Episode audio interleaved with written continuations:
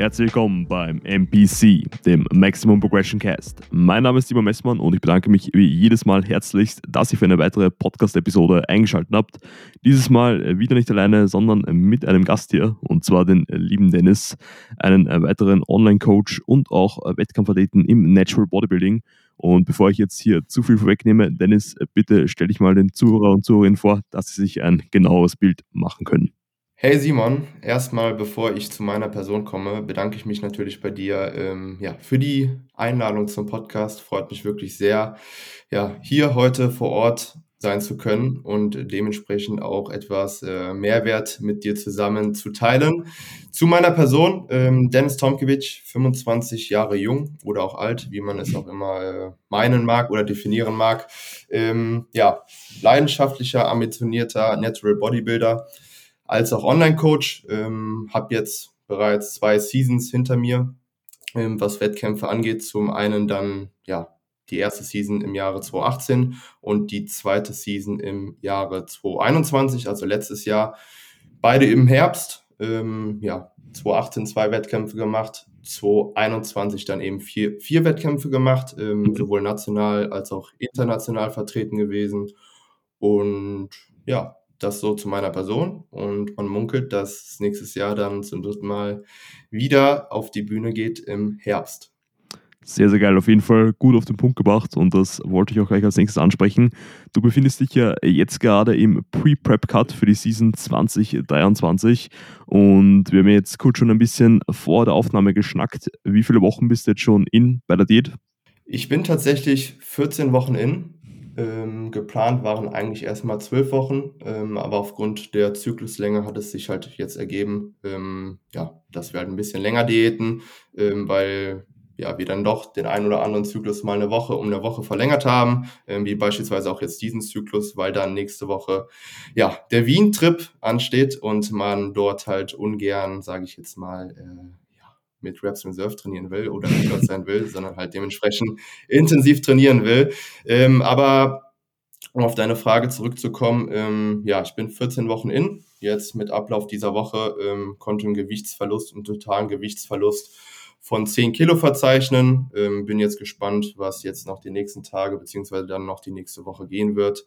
Ähm, lief also alles so wie auch tatsächlich geplant. Dementsprechend sind wir, also wir sowohl Tobi als auch ich, ähm, ja, mit der Gesamtentwicklung über die Wochen jetzt und halt auch, ähm, ja, ziemlich äh, vielversprechend, was dann so die aktuelle Körperkomposition dementsprechend ähm, zeigt. Yes, Sir. Also kann ich auf jeden Fall nur eins zu eins unterschreiben. Äh, wenn man in Wien ist, dann muss man einfach all out gehen. Selbst wenn man in, der Intro-Week ist, wird es dann eh meistens Reps Reserve 1 oder 0 führt einfach keinen Weg drumherum. Und daher bin ich auch schon sehr gespannt, dann nächste Woche auch die Körperkomposition live ein bisschen genauer begutachten zu können. Wird auf jeden Fall gut. Vielleicht könnten wir auch ein bisschen gemeinsam Posing machen. Wird auf jeden Fall sehr, sehr spannend. Natürlich bist du dann schon mal clean als ich, weil ich gerade das Innencut reingestartet bin. Und das führt uns, glaube ich, auch direkt zum Thema, das wir heute ein bisschen genauer beleuchten werden. Wie gerade angesprochen, du bist jetzt am Ende des Pre-Prep-Cuts. Ich bin jetzt gerade auch in meinen Cut slash Pre-Prep-Cut eingestiegen. Und daher werden wir uns heute eben in dieser Episode wirklich alles von normalen Cuts bis Minicuts bis hin zu Pre-Prep-Cuts genau anschauen und werden da hoffentlich den Leuten ein bisschen mehr Mehrwert liefern, wie man eben so eine Diätphase ähm, zielführend gestalten kann. Und da würde ich auch gerne mal die erste Frage an dich werfen und zwar, äh, wie differenziert man eigentlich jetzt genau zwischen einem normalen Cut und einem Minicut? Was sind eigentlich also konkret die Unterschiede? Wie es eigentlich schon der Name sagt. Also Minicut ist ein kleiner Cut, ähm, wo man recht schnell rein will und recht schnell raus will, weil mhm. wir wissen beide, ähm, ja, dass so eine Phase im Defizit ähm, katabol ist und dass man in so einer Phase möglichst wenig Zeit verbringen will, weil das letztendlich auch goldene Zeit irgendwo ist, die man dann ja so in gewissermaßen auf der Strecke liegen lässt. Ähm, aber Minicut ist letztendlich eine kleine Diät mit einem recht hohen aggressiven Defizit, ähm, welches sich jetzt in einem Zeitrahmen von beispielsweise, sage ich mal, drei bis sechs Wochen ähm, auffällt, mhm. ähm, ist natürlich Definitionssache. Jedes Individuum ähm, ja, setzt da seinen Richtwert, wie lange sowas gehen kann, ähm, aber in Relation dann zum Cut oder zum Extended Cut, ähm, der dann tatsächlich ein bisschen länger geht, sagen wir mal von sechs bis zwölf Wochen beispielsweise. Das ist natürlich immer davon abhängig, ähm, ja, in welcher Position man sich befindet, ähm, was dann letztendlich in der Zukunft ansteht. Aber grob gesagt ist die Gemeinsamkeit, dass wir uns in beiden Phasen im, im Energiedefizit, im Kaloriendefizit befinden und ähm, ja, der Minicut an sich, ähm, was das Defizit angeht, was die Intensität des Defizits angeht, die das dann tatsächlich ausgelebt wird, ähm, etwas aggressiver ist in Relation halt zum Cut beziehungsweise Extended Cut. Ja, also ein ganz wichtiger Punkt, glaube ich, ist gleich die Definitionssache, die du angesprochen hast, weil für manche Personen, wie du es angesprochen hast, ist drei bis sechs Wochen ein Minicut, für manche ist es sechs bis neun Wochen. Da wirklich konkret eine genaue Definition festzumachen, ist schon schwierig, aber der Hauptunterschied, wie du es angesprochen hast, ist einfach die Höhe des Defizits und somit dann auch die daraus resultierende Länge des Cuts, weil mit einem sehr, sehr aggressiven Defizit wird es halt recht schwierig werden, wirklich langfristig ohne zu cutten, ohne jetzt schnell in Diätanpassungen und Erscheinungen reinzulaufen. Von dem her, da auch zielführende die Wahl zu treffen, ist enormst wichtig. Und da würde ich dich auch als nächstes fragen, ähm, woran du jetzt zum Beispiel auch bei Klienten und Klientinnen bei dir festmachst, wann man jetzt zum Beispiel einen Minicut macht und wann man eben einen normalen oder dem Extended Cut macht. Genau, das ist ja das, was ich eben eigentlich gesagt hatte, dass es halt immer von der jeweiligen Situation auf die jeweilige Situation ankommt. Ähm, sagen wir jetzt mal, wir haben einen Klienten, der jetzt im Peak seiner Offseason ist, wo, Mhm. ähm, das Hungerlevel jetzt nicht mehr nicht mehr das höchste ist, äh, Sättigung dementsprechend, ähm, auch hoch und der Klient XY dann eben halt, ähm, nicht mehr das Essen sehen kann, auf gut Deutsch gesagt, Ja. und halt auch das das Körperfettstadium jetzt, äh sage ich mal, jetzt nicht mehr das Optimalste ist, um tatsächlich langfristig weitergehend noch die Aufbauphase zu potenzieren, ähm, dann macht es natürlich Sinn, beispielsweise ähm, da vielleicht einen kleinen Minicut einzuschieben. Ne?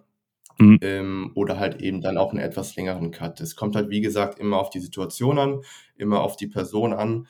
Wenn die Person beispielsweise jetzt ähm, keine Person ist, die äh, Bodybuilding-Ambition hat und sagt, ähm, du Dennis, ich will oder in meinem Urlaub in zehn Wochen, also in zehn Wochen steht ein Urlaub an. Ich möchte dementsprechend vielleicht mal vier, fünf Kilo oder sechs Kilo runter und möchte mich dementsprechend einfach so ein bisschen wohler in meiner Haut fühlen am Strand.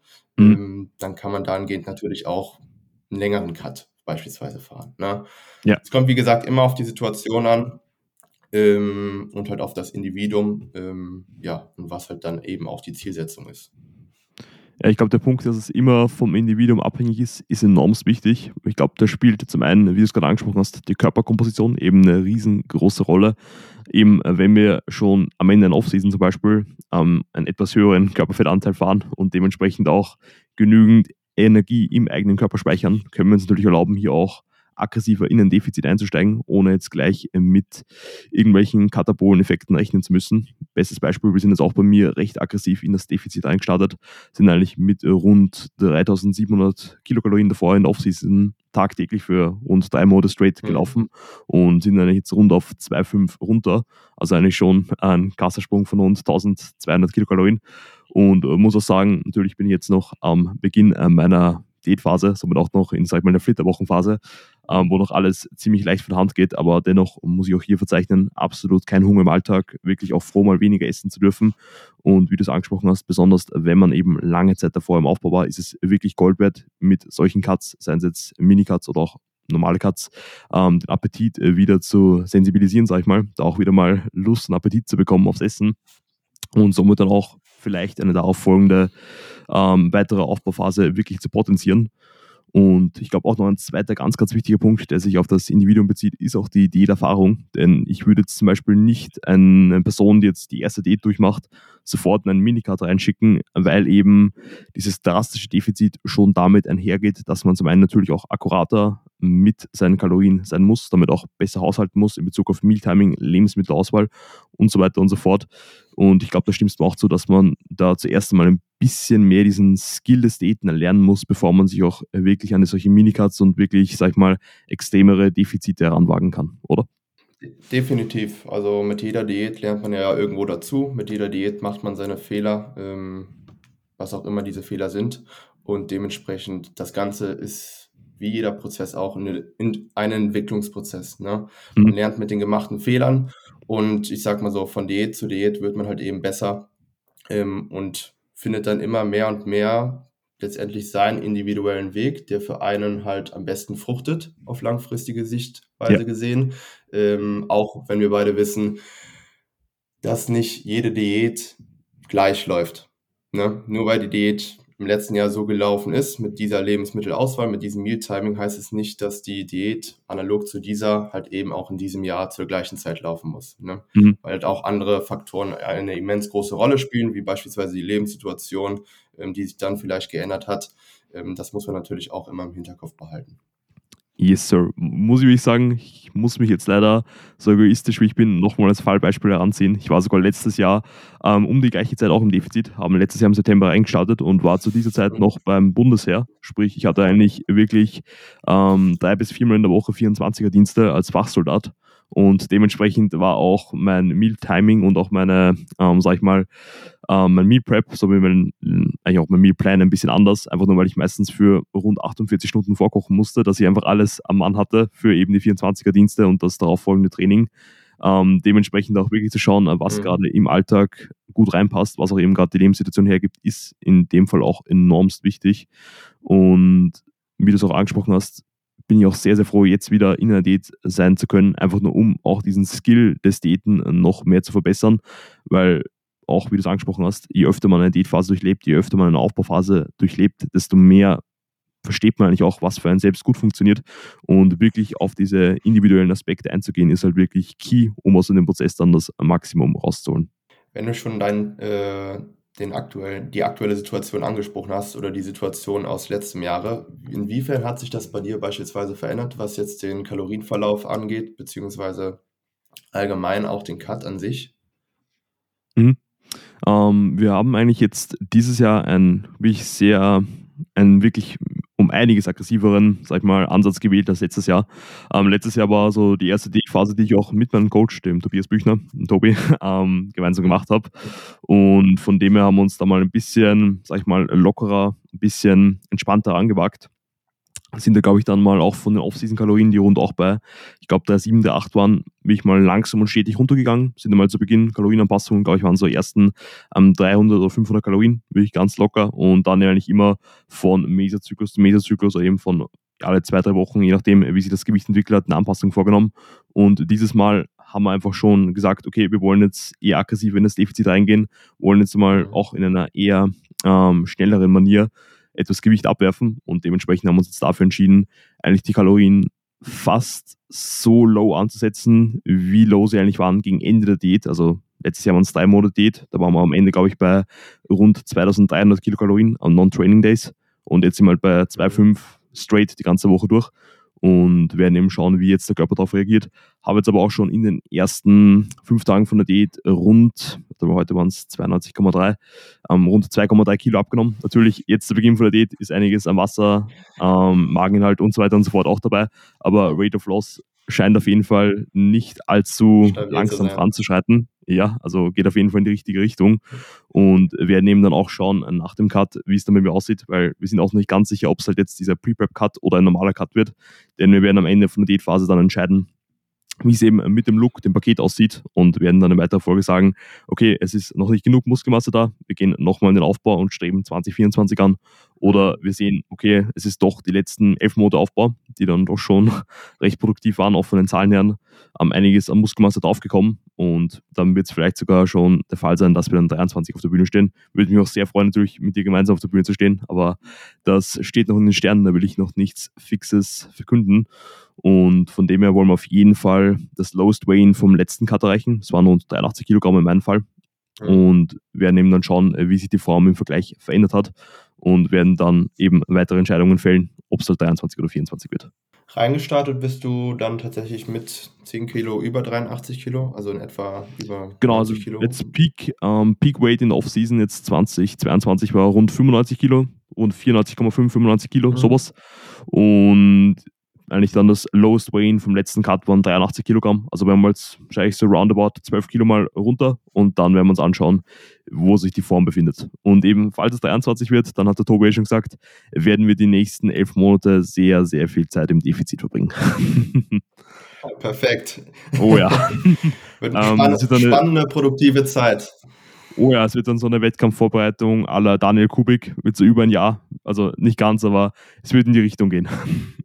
Da kommen ja immer mehrere Leute rein in das ganze Thema, ne? Immer länger mhm. zu diäten. Ähm, dann vielleicht nicht diesen ja, offiziellen Pre-Prep-Cut zu machen, sondern dann tatsächlich über gefühltes Jahr zu diäten ne? Mhm. und dementsprechend das Ganze halt wirklich langfristig zu planen. Ne? Aber da gibt es halt auch diverse Ansätze, die man da fahren kann. Ähm, jeder muss schauen, in welcher Situation er aktuell ist in welcher Situation er in Zukunft sein will und was letztendlich dann die Zielsetzung ist. Ne? Aber ich glaube oder bin ziemlich zuversichtlich äh, oder hoffe natürlich auch, dass du dann äh, ja auch im Herbst 23 dann als First-Timer Richtig? Yes, äh, wäre mein erstes so. Also wäre auch eine sehr, sehr lange ja. erste Wettkampfvorbereitung. Also wir sind gespannt. Ja, die würde es in sich haben, definitiv. Mhm. Aber weil du es gerade angesprochen hast und eh schon eigentlich zwei Seasons hinter dir hast und jetzt eigentlich dann langsam und stetig in die dritte hineinwanderst, ähm, wenn du da so den Diätverlauf deiner letzten Wettkampfvorbereitung anschaust, bist du da eher lieber, sag ich mal, konservativer mit einer eher langsamen Rate of Loss reingestartet oder eher auch, sag ich mal, ein bisschen aufs Zeitspiel gegangen und wirklich aggressiv in das Defizit reingewandert? Tatsächlich eher was konservativer, ähm, mhm. weil wir ja mit meinem Ex-Coach so tatsächlich äh, geplant haben, ähm, dass die Magermasse dann doch so ein bisschen äh, zugenommen hat, ähm, was dann am Ende des Tages nur in Nuancen der Fall gewesen war. Also wir haben jetzt nicht, äh, wir haben jetzt ein Stage Weight ange angepeilt, ähm, ja, was jenseits von Gut und Böse war, was ich dann am Ende des Tages ebenfalls auch nicht erreicht habe. Dementsprechend bin ich dann am Ende der Wettkampfdiät äh, ja schon meiner Bestform hinterhergelaufen. Dementsprechend kann man sich natürlich auch vorstellen, dass die Aktivität ähm, ja übermäßig hoch war und ähm, das Kaloriendefizit natürlich ebenfalls. Ähm, dementsprechend war die Struktur, die Planung, der Verlauf, wie die letzte Wettkampfdiät so verlaufen ist, halt allgemein ähm, nicht die allerbeste. Ähm, aber ich denke, dass es das gilt abzuhaken, ähm, dass ich dennoch dann beim letzten Wettkampf ähm, ja, bei der INBA dann in Rumänien ähm, doch dennoch äh, meine finale Form hatte und so auch meine Bestform bis dato. Mhm. Ähm, wenn man das dann wieder in Relation sieht, also Wettkampfsaison 21 zu Wettkampfsaison 2018, wo ich nur bei der GNBF und ANBF äh, gestanden bin, ähm, sind, was ist definitiv was an Magermasse dazu gekommen. Ich meine, am Ende des Tages waren es dann in Summe in Relation zu den unterschiedlichen Jahren ähm, zwei Kilo. Mhm. Ähm, aber ich denke, dass die Wettkampfdiät 2018 als auch 2021 ähm, ja von der Struktur, von der Planung definitiv die, nicht die besten gewesen waren. Ähm, und dementsprechend ähm, ja, bin ich gespannt oder weiß ich jetzt schon, ähm, dass ich da definitiv diese, diese, ja, diese Tatsache, dass man der Form hinterherläuft, äh, nächstes Jahr definitiv nicht haben werde. Mhm. Ja, wie du es angesprochen hast, man lernt sowie aus normalen Diäten als auch aus Wettkampfvorbereitungen. Also da wirklich alle Learnings draus zu ziehen und das auf die nächste Diätphase oder eben Wettkampfvorbereitung mitzunehmen, ist halt enorm wertvoll. Und wie du das angesprochen hast, lieber besonders als First-Timer oder auch dann als Second-Timer ähm, etwas konservativer mit mhm. dem Stage umgehen, als man sich eigentlich wünschen würde. Ich habe auch schon dieses Jahr mit Tobi, mit Tobi einen längeren Talk gehabt, wo wir uns eben ausgetauscht haben, wie es bei mir saisontechnisch entweder 23 oder 24 aussieht. Und er war da auch offen und ehrlich mit mir und hat gesagt halt, falls ich auf die Bühne gehe, dann wird es wahrscheinlich mit wirklichen, also Stage-Ready Conditioning rund 70 Kilogramm werden, was bei auf meine 1,79 nicht so, sich nicht so geil anhört, aber mhm Dementsprechend hier lieber etwas konservativer reinzugehen, als dann zu sagen, okay, es werden safe 75 Kilogramm oder man nimmt jetzt mal die Milchmädchenrechnung her und sagt, okay, Körpergewicht in Zentimeter minus 100, wären in meinem Fall dann 79 Kilogramm auf der Bühne. Ja, ja, wäre schön. Von daher wirklich sagen, man geht etwas konservativer rein, als dann am Ende von der D zu merken, okay, es müssen doch 5 Kilo mehr runter Und dann, wie du es gerade angesprochen hast, läuft man der Wettkampf oder der Bestform hinterher, stresst sich dann auch unnötig die letzten Wochen. Und bestes Beispiel finde ich auch, äh, war der Ramon Limacher letztes Jahr in der Wettkampfvorbereitung. Die haben ja auch eigentlich dann 26 Wochen lang durchgepusht, 26 Wochen durchdiätet, ohne Refeed, ohne Deload, ohne Diet Break, ohne gar nichts. Und er hat dann selbst auch gesagt, die Physik hat das einfach wieder gespiegelt. Er also er war einfach müde, die Form war nicht so gut wie eigentlich sogar die Wettkampfvorbereitung davor. Glaubt sogar, dass er etwas an Muskelmasse verloren hat und da, wie gesagt, lieber etwas konservativer reinzugehen, wird eigentlich immer nur Vorteile haben, weil wenn man dann drauf kommt, okay, es ist eigentlich doch mehr da als erwartet, dann kann man natürlich jederzeit noch das Kaloriendefizit etwas, ähm, sag ich mal, verringern, somit noch ein bisschen mehr essen, somit auch ein bisschen Diät-Fatigue abbauen, ein bisschen Stress abbauen und die Form wird dann definitiv davon profitieren. Ich kann eigentlich äh, genau Gleiches berichten, was die Situation angeht. Also ich hatte recht ähnliche Situationen wie der Ramon ähm, und dementsprechend habe ich auch Gleiches durchlebt und ich kann halt nur aus Erfahrung sagen, dass es nicht schön ist, ne? wenn man da wirklich seiner Form äh, über weitere Wochen gesehen ähm, einfach hinterherläuft und halt eben auch nicht weiß, ob man dann letztendlich an Tag X wirklich auch in Form sein wird. Ne? Mhm. Das ist halt das Schlimme daran. Und ähm, dass es dann halt dementsprechend mit Stress verbunden ist. Ähm, und ja, ist halt eben so. Das gehört halt dazu und dementsprechend sind wir ja mittlerweile so weit organisiert und strukturiert und geplant, dass wir ja jetzt aktuell den Pre-Prep-Cut bei mir gemacht haben und dementsprechend, sage ich mal so, sozusagen die halbe Miete jetzt in diesem Jahr bereits gezahlt haben und ähm, die andere Miete dann kommendes Jahr fällig ist, mit den weiteren 10 Kilo, die es dann in etwa gilt abzunehmen. Oh yes. Also wir werden, glaube ich, später nochmal genau auf den Pre-Prep-Card eingehen und wann und warum man diesen machen sollte oder ob man diesen überhaupt machen muss, weil für manche Athleten und Athletinnen ist es vielleicht sogar nicht allzu sinnig, gleich einen Pre-Prep-Card zu machen, weil ihn jeder macht, weil sie einfach schon vom Conditioning her oder eigentlich auch vom KFA schon in einem recht guten Bereich sind. Ähm, um nochmal kurz auf das andere Thema umzuschwenken, ähm, und zwar bin ich mir hundertprozentig sicher, dass die Frage nach dem Podcast auf jeden Fall gestellt wird. Und zwar, äh, wenn du jetzt ähm, mit einer Person oder Athleten in einen Cutter reingehst, wo würdest du circa das Defizit ansetzen? Ich weiß, die Frage hast du sicher auch schon mal als Coach tausendmal bekommen, aber sie kommt halt immer wieder. Wie tief soll ich ins Defizit gehen?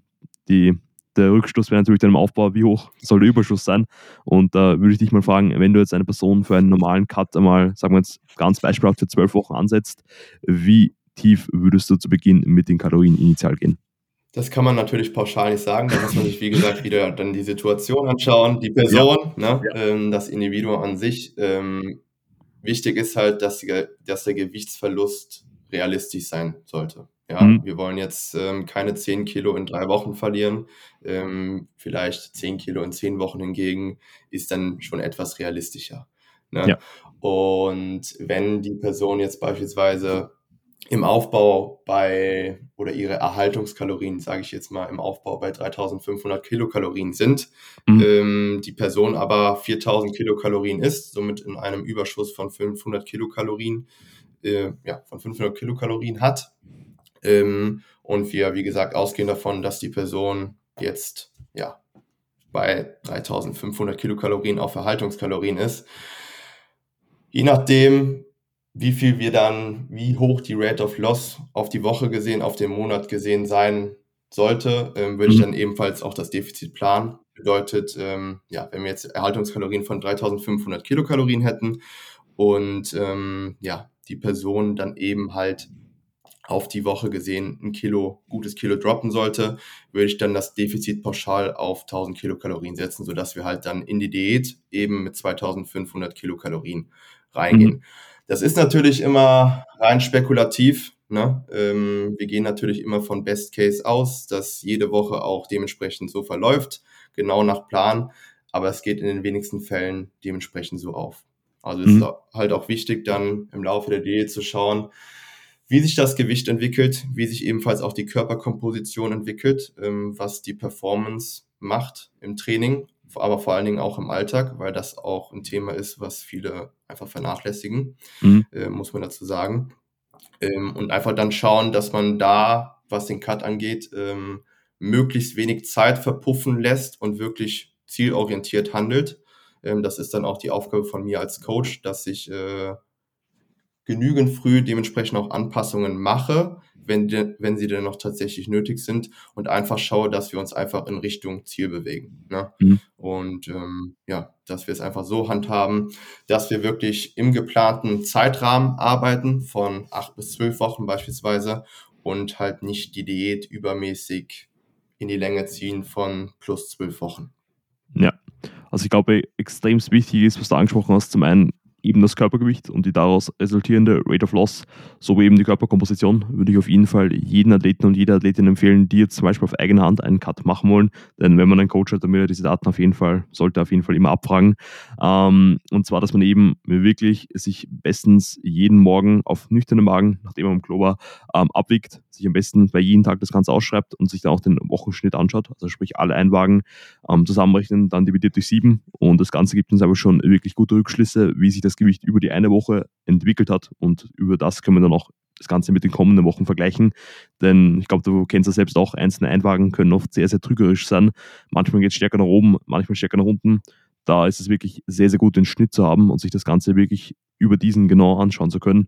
Und somit weiß man auch wirklich, okay, wie sieht dann die Rate of Loss aus, wenn man so pauschal sagen kann, dass rund, je nachdem, wie lange die Idee dauert und wie ähm, aggressiv man in das Defizit äh, reingeht, sage ich mal so 0,5 bis 1,25 Prozent vom Körpergewicht pro Woche ist so ein, ein, guter Schnitt, wo man sich orientieren kann.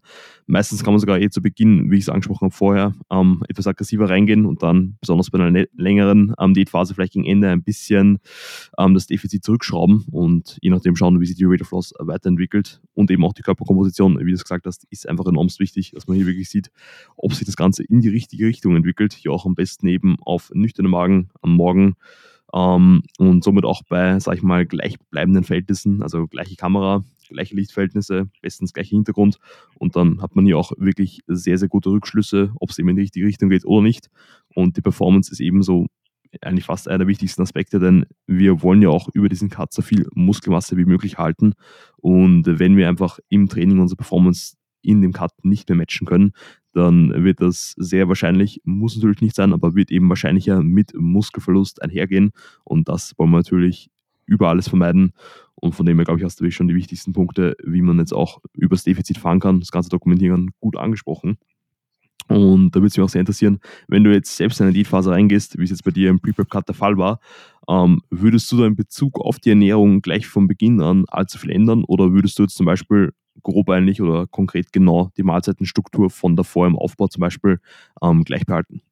Wenn ich es tatsächlich auf mich beziehe, habe ich die Mahlzeitenstruktur ähm, ja, eigentlich ident gelassen, auch was die mhm. Mahlzeitenfrequenz angeht. Ich bin tatsächlich nur mit der Dosierung bzw. mit dem Volumen runtergegangen und habe dann im Laufe der Diät dann vielleicht mal das ein oder andere Lebensmittel ausgetauscht. Aber grundsätzlich würde ich tatsächlich auch jedem da draußen so empfehlen, ähm, tatsächlich mit der Lebensmittelauswahl zu fahren, die einem ja, am besten passt, wo man der Auffassung ist, dass diese letztendlich auch einem am besten schmeckt, ähm, wo man auch weiß, dass man die jeweiligen Lebensmittel sehr, sehr gut verdaut ähm, und dementsprechend das Ganze dann in Kombination mit einer höheren Mahlzeitenfrequenz in Abständen von drei bis vier Stunden, um letztendlich dann wirklich sicherzustellen, dass wir adäquat mit Energie über den Alltag verteilt ähm, versorgt sind, dementsprechend auch die Proteinbiosynthese ähm, ja, in diesen Zeitabständen maximal stimuliert wird und vor allen Dingen dann auch der Großteil der Kalorien, ähm, ja, sage ich mal, um das Training gemanagt werden sodass wir halt zum einen energiegeladen in das Training selbst reingehen und dann dementsprechend auch ähm, vom gesetzten Reiz beziehungsweise auch ähm, von der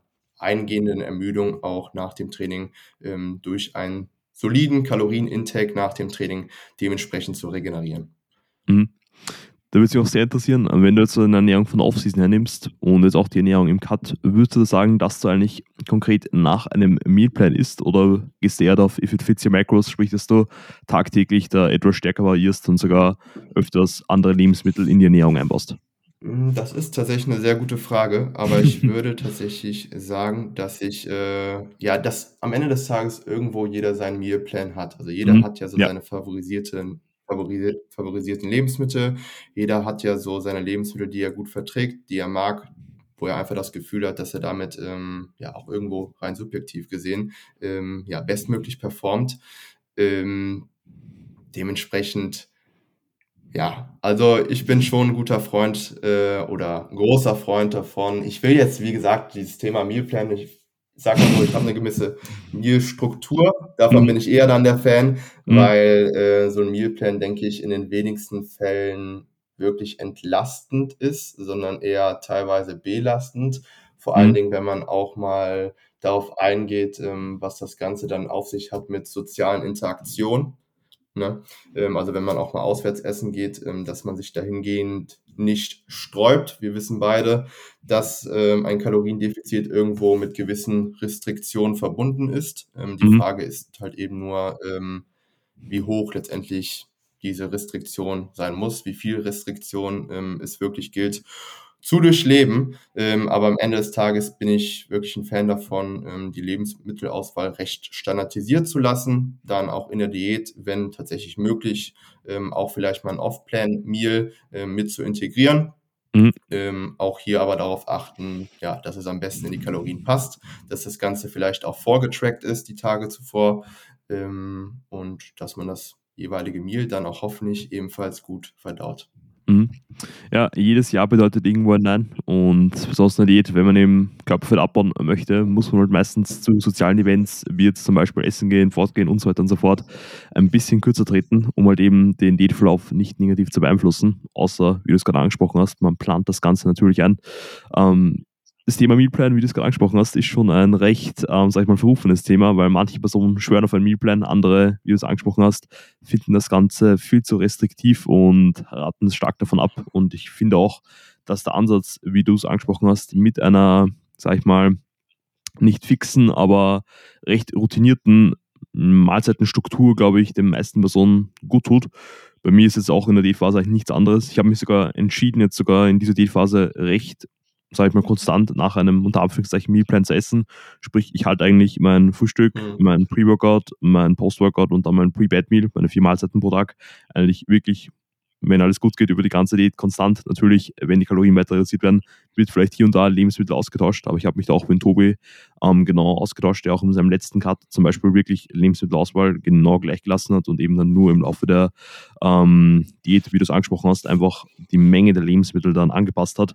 Und so werde ich's eigentlich genauso machen. Sprich, Frühstück würde ich einfach weniger Haferflocken nehmen, vielleicht 'n bisschen weniger Banane, bisschen weniger Erdnussbutter und schon werden da die Kalorien, die abgezogen werden, dann bei der Anpassung wieder weggemacht. Ebenso beim Post-Workout-Meal, weniger Reiswaffeln, äh, weniger von den anderen Sachen, wie zum Beispiel auch beim Pre-Bed-Meal Magertopfen, dann auch da 'n bisschen was wegzunehmen. Und so kann man eigentlich Fo Fokus, finde ich, auch in der Diät sehr, sehr gering halten. Sprich, einfach nur durch diese fixe Struktur überlegt man nicht den ganzen Tag, ähm, ja, was könnte ich noch in meine Makros reinfitten, was könnte ich mir noch reinholen und so weiter und so fort. Und weiß halt eben, wie du's angesprochen hast, dass man auf diese Lebensmittel wirklich gut performt, dass man diese gut verdaut, dass sie einem körperlich sowie psychologisch sättigen und dass man somit dann wirklich auch gute Voraussetzungen hat, die Diät dann nicht nur für ein paar Wochen, sondern wie in deinem Fall zum Beispiel jetzt auch über 3, fast 4 Monate hinweg durchziehen zu können, ohne jetzt irgendwie in, sage ich mal, Schwierigkeiten in Bezug auf Willenskraft oder, ähm, Mono Monotonie in der Ernährung zu fallen und das ist halt wirklich enormst wichtig. Definitiv. Also deine Punkte, die Gesagten, die kann ich ebenfalls nur so bestätigen.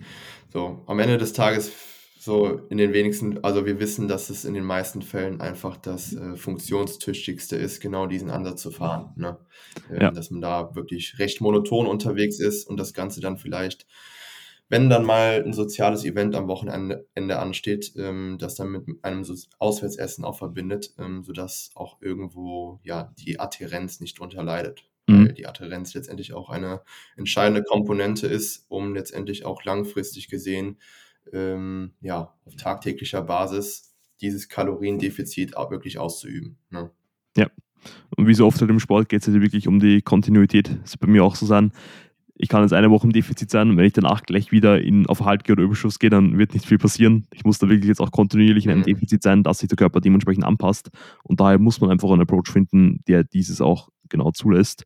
Und da würde es mich auch sehr interessieren, äh, wenn man jetzt zum Beispiel oder wenn du auch in den jetzt eingeschaltet bist oder bestes Beispiel auch über die gesamte Wettkampfvorbereitung hinweg, ähm, muss man eigentlich dann einhergehend mit einem Kaloriendefizit Anpassungen im Training vornehmen. Denn ich glaube, du hast auch schon oft genug Fragen oder ähm, gewisse Glaubenssätze von Klienten und Klientinnen gehört, dass eben mit dem initialen Cut-Kickoff gleich ein neues Programming her muss, gleich neue Übungen im Plan müssen, gleich am besten alle Rep-Ranges um 10 Reps erhöht werden und so weiter und so fort.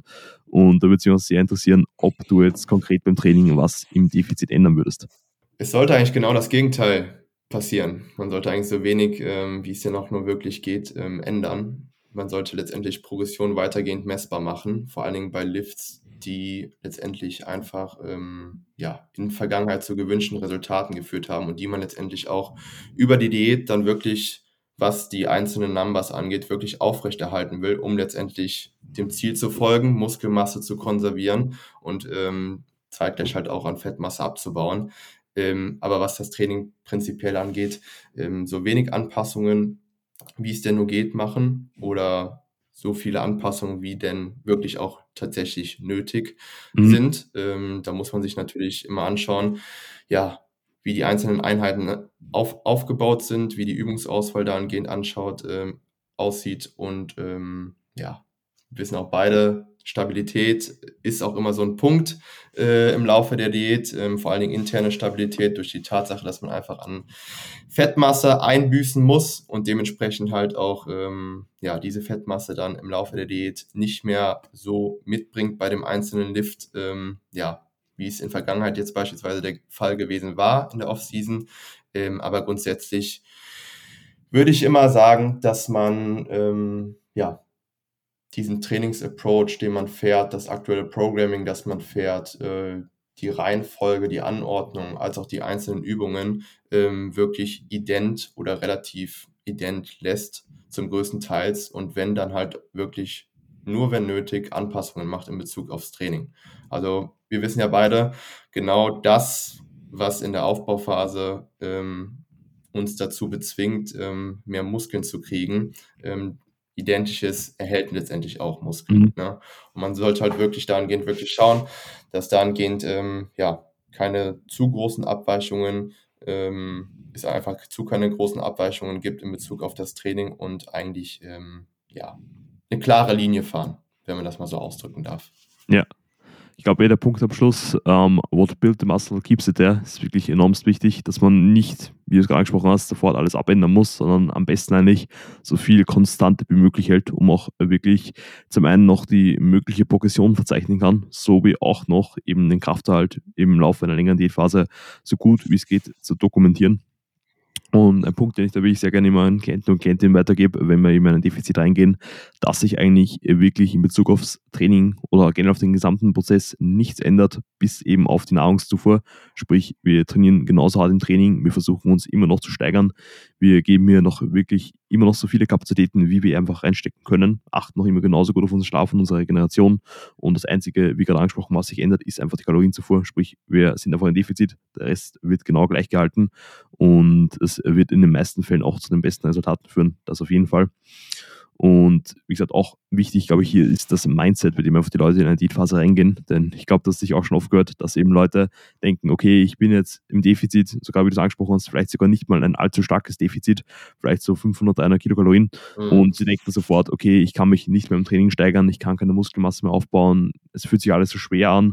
Und da wirklich mit einfach dem Mindset reinzugehen, ich kann noch immer Fortschritt machen, ich kann noch immer wachsen und ich kann noch immer eigentlich hier im Training einiges rausholen, ist enorm wichtig, um halt eben dann dafür zu sorgen, dass während der Diätphase die Muskelmasse auf keinen Fall flöten geht. Weil wenn du jetzt zum Beispiel auch den letzten Wettkampfvorbereitungen hernimmst, äh, werden wahrscheinlich, wie du es angesprochen hast, bei gewissen Lifts, wo einfach diese externe Stabilität durch das Körpergewicht langsam weggegangen ist, da ist natürlich logisch, dass da die Krafteinbußen da waren, nicht allzu viele Lifts unter der Diätphase gelitten haben, oder? Eigentlich nicht. Also, wenn ich es, ähm, in Relation zueinander sehe, als also, was Druckübungen beispielsweise angeht, was als auch als was Zugübungen angeht. Ähm, in den Zugübungen konnte ich tatsächlich, ähm, weitergehend, ähm, progressiv trainieren bis zum Ende Mhm. der Wettkampfdiät. Ähm, was Druckübungen angeht, eher weniger, beziehungsweise zum Ende hin wurde es dann doch so ein bisschen regressiv, ähm, aber auch noch in einem Rahmen. Mhm. Sage ich dir tatsächlich. Ähm, aber ich denke schon, dass ich dann aufgrund, äh, des Diätverlaufs, aufgrund des Defizits, aufgrund der Aktivität, aufgrund der Tatsache, dass ich da, ja, so 'n bisschen der Form hinterhergelaufen bin, dann irgendwo dann doch so 'n bisschen Muskelmasse, ähm, verloren habe, was auch vollkommen legitim oder logisch ist, ähm, an der Stelle gesagt. Ähm, ja, aber grundsätzlich, ähm, konnte ich, denke ich, was die Numbers so im Training angeht, ähm, diese ganz gut halten im Laufe der gesamten, ähm, ja, Wettkampfvorbereitung. Und ich bin auch der Auffassung, wie du eben gesagt hattest, dass da der Kopf, äh, eine immense Rolle spielt, wie man das Mhm. ganze Defizit angeht, ähm, wie man letztendlich auch ins Training geht. Ähm, weil wir wissen oder ich weiß sehr, sehr gut, ähm, dass es einfach Welten sind ähm, ja, wenn man dann letztendlich im Defizit das Training angeht, ist es halt 'n komplett anderes Training. Mhm. Ja, kann ich mich 1 zu 1 zustimmen. Und wie grade angesprochen, Anpassungen im Training eher mit Vorsicht genießen. Zum anderen aber, wann würdest du jetzt zum Beispiel in der Diätphase Anpassungen in Bezug auf, ähm, Calorie Input sowie Output, ähm, vornehmen? Sprich, wann würdest du jetzt konkret sagen, dass wir die Kalorien anpassen, sprich reduzieren müssen in der Diätphase? Und wann würdest du auch zum Beispiel über die Aktivität gehen und sagen: „Okay, wir lassen die Kalorien zum Beispiel mal konstant und schauen dafür, dass wir eben entweder Cardio einbauen oder eben die Schritte anheben“, und wie du da in Diätphasen in der Vergangenheit vorgegangen bist und wie du da auch bei Klienten und Klientinnen vorgehst?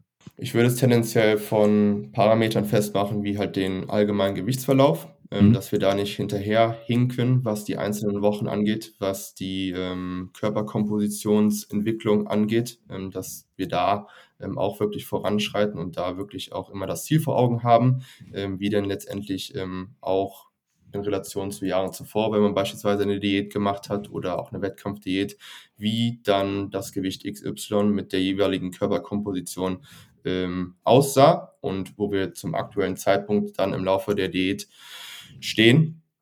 Und, ähm, Kalorienanpassungen würde ich dann halt wirklich nur dann machen, also nicht in wöchentlichen Abständen, sondern wirklich, ähm, da wirklich 14 Tage Schnitte oder auch 21 Tage Schnitte Mhm. heranziehen, ähm, sodass man da auch 'n bisschen geduldiger, sage ich mal, an das Ganze herangeht. Weil wir wissen beide selbst, ähm, dass so 'ne Gewichtsentwicklung, so tägliche Einwagen oder auch wöchentliche Einwagen, ähm, von vielen Parametern letztendlich oder Einfluss von vielen Faktoren letztendlich beeinflusst wird, wie beispielsweise Lebenssituationen, wie beispielsweise das Stresslevel, wie, ähm, bei 'ner weiblichen Person, wie beispielsweise der der Mhm. Menstruationszyklus, ähm, und halt auch diverse Schwankungen, beispielsweise in der Lebensmittelauswahl, Flüssigkeitszufuhr, ähm, Nahrungsvolumen.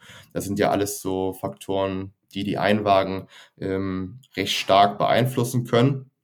Ähm, ja, das wären so die Parameter, ähm, worauf ich schauen würde. Also, zu einem den allgemeinen Gewichtsverlauf, ähm, dass man da weiter, ähm, ja, nach Plan arbeitet, Mhm. Körperkomposition und auch wirklich dann Anpassungen macht, wenn diese auch wirklich nötig sind. Wenn wir, wie gesagt, was den Gewichtsverlauf angeht, ähm, zurückliegen und, äh, ja die Körperkomposition, ähm, einfach nicht das Bild darspiegelt, was wir letztendlich wollen. Mhm.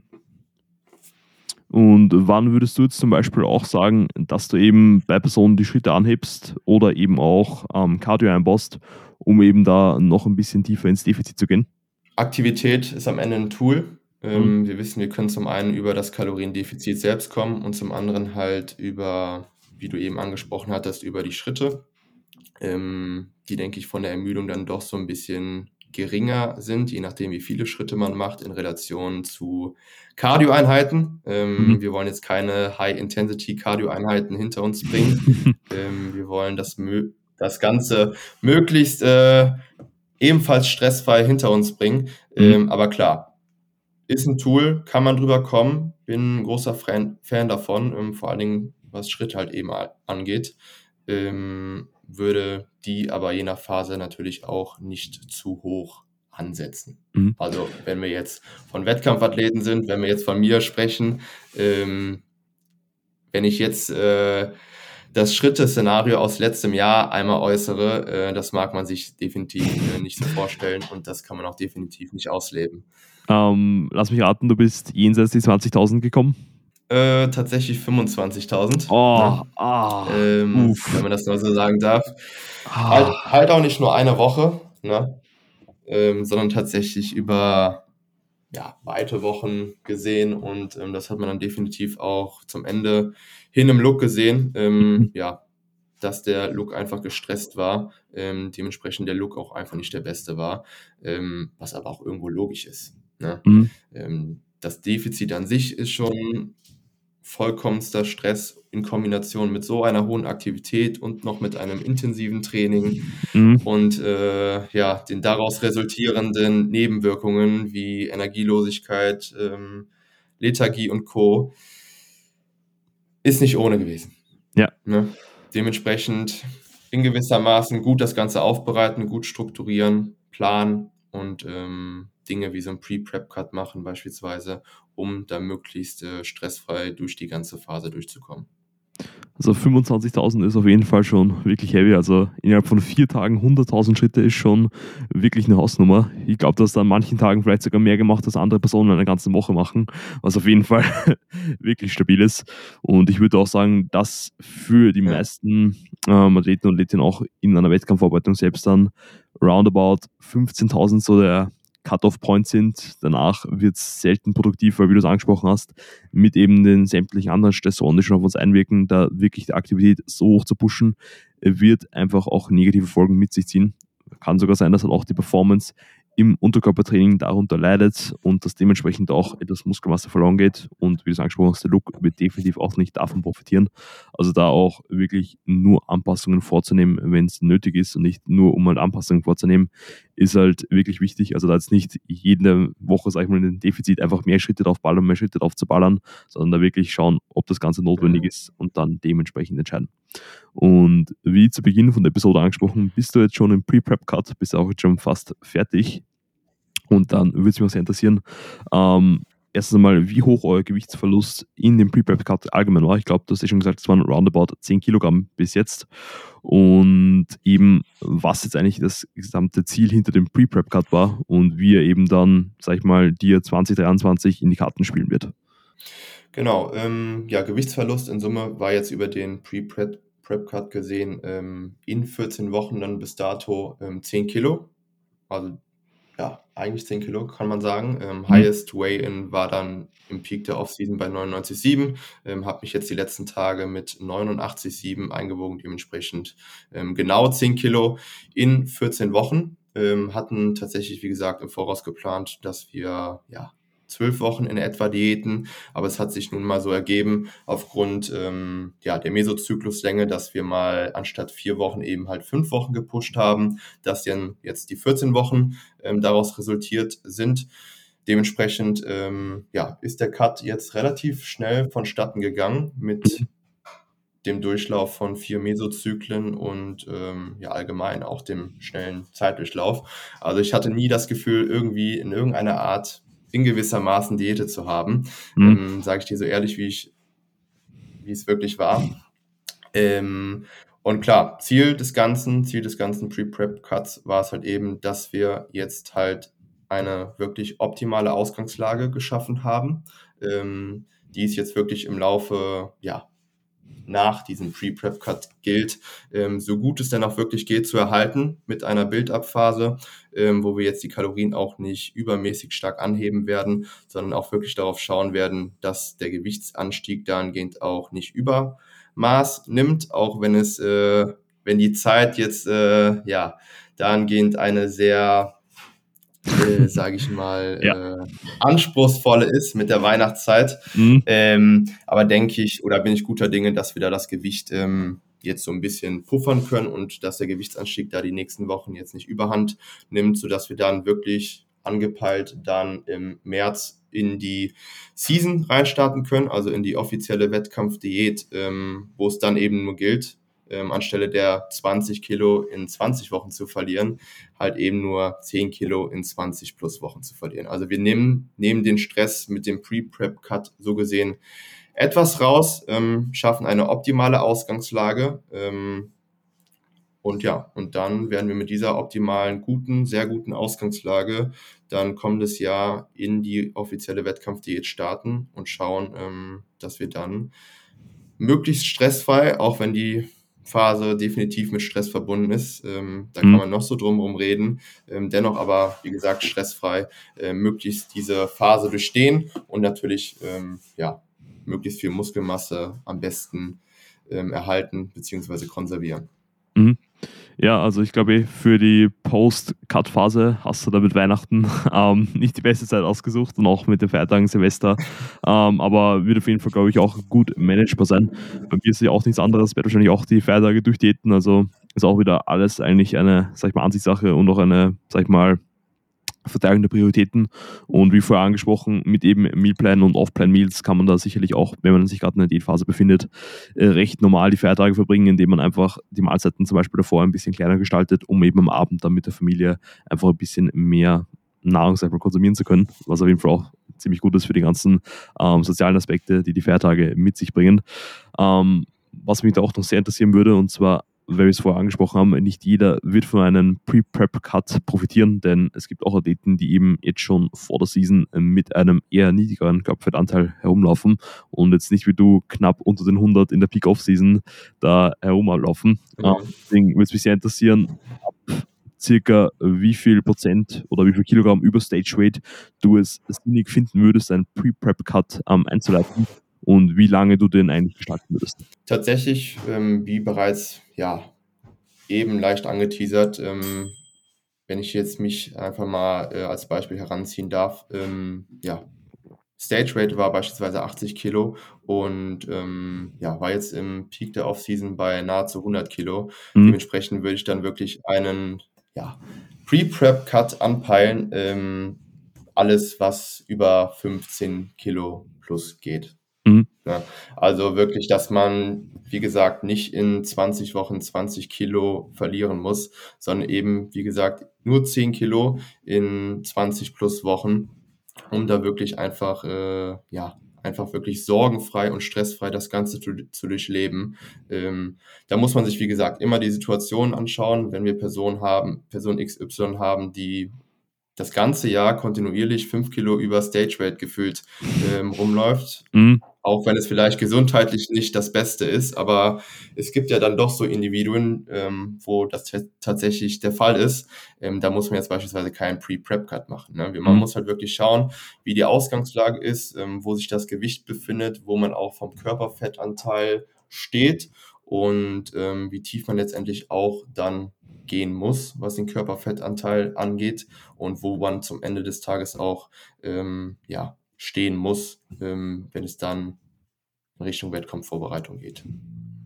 Yes, also ich glaube, das Wichtigste, was du da nochmal hervorgehoben hast, ist einfach die, ähm, oder die Wichtigkeit, dass man das Ganze individualisiert angeht und halt nicht irgendwie einen Cookie-Cutter-Approach da irgendwie ansieht und auch, was man leider auch allzu oft sieht, dass man da irgendwie die Makros von irgendjemand anderen kopiert, sagt, okay, der ist jetzt im Defizit, mache ich eins zu eins nach, sondern wirklich zu schauen, was für einen selbst funktioniert. Das heißt nun die Ernährung, das Training, die Aktivität, das Defizit und so weiter und so fort. Und ich glaube, mit diesen Punkten können wir die Episode auch hier ziemlich gut abrunden glaube, wir haben da wirklich einiges an Mehrwert geliefert und ich glaube, zum Thema Cut, Minicut sowie Pre-Prep-Cut haben wir da einiges an guten Informationen rausgepackt. Und Dennis, falls die Zuhörer und Zuhörer noch mehr von dir hören und sehen wollen, wo können sie dich am besten finden? Am besten finden kann man sich mich persönlich tatsächlich nächste Woche dann äh, vor Ort in Wien, in das Ganz wichtig, mit ganz dir, wichtig. zu einer Density-Einheit. Oh ja. Nee, Spaß beiseite. Ähm, ja, zu einem, ähm, ja, über ähm, Instagram ähm, unter dem Profilnamen Dennis-TKZ. Ähm, ja, Online-Coach, wie gesagt, ähm, jederzeit melden, ähm, wenn irgendwelche Fragen sind oder man auch äh, gut und gerne Lust auf eine Zusammenarbeit hat. Ähm, freue mich da jederzeit, jederzeit äh, gerne da in Kontakt mit dem einen oder anderen zu treten. Und das ist so die Plattform, über die man mich erreichen kann. Und ja, that's it. Yes, sir. Also kann ich nur eins zu eins unterschreiben lieferst noch wirklich sehr, sehr guten Content auf Instagram. Und falls jemand aus Wien reinhört, kann dann Dennis auf jeden Fall nächste Woche am Wochenende auch live in den Anabolzen Hallen auf Erden live sag ich mal, treffen und kennenlernen. Ähm, wir bedanken uns jetzt auf jeden Fall auch nochmal an euch, dass ihr bis hierher zugehört habt. Ähm, falls ihr noch Fragen, Feedback habt, könnt ihr euch jederzeit beim Dennis oder bei mir melden. Und wir wünschen euch jetzt noch einen wunderbaren anderen Tag und es wäre wirklich mega, äh, wenn ihr diese Episode auf den sozialen Medien teilen und bewerten könntet, eben auf den Plattformen, auf der ihr sie gerade hört. Und das war es jetzt von unserer Seite. Danke fürs Zuhören und auf bald.